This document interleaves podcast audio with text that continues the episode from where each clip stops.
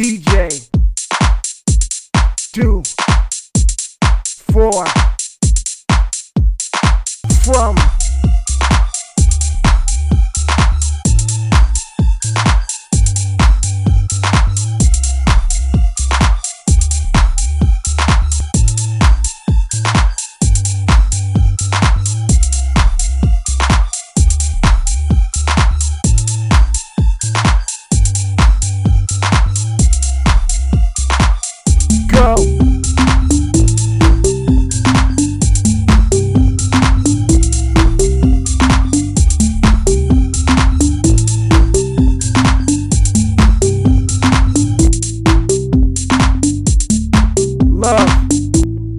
my one party set.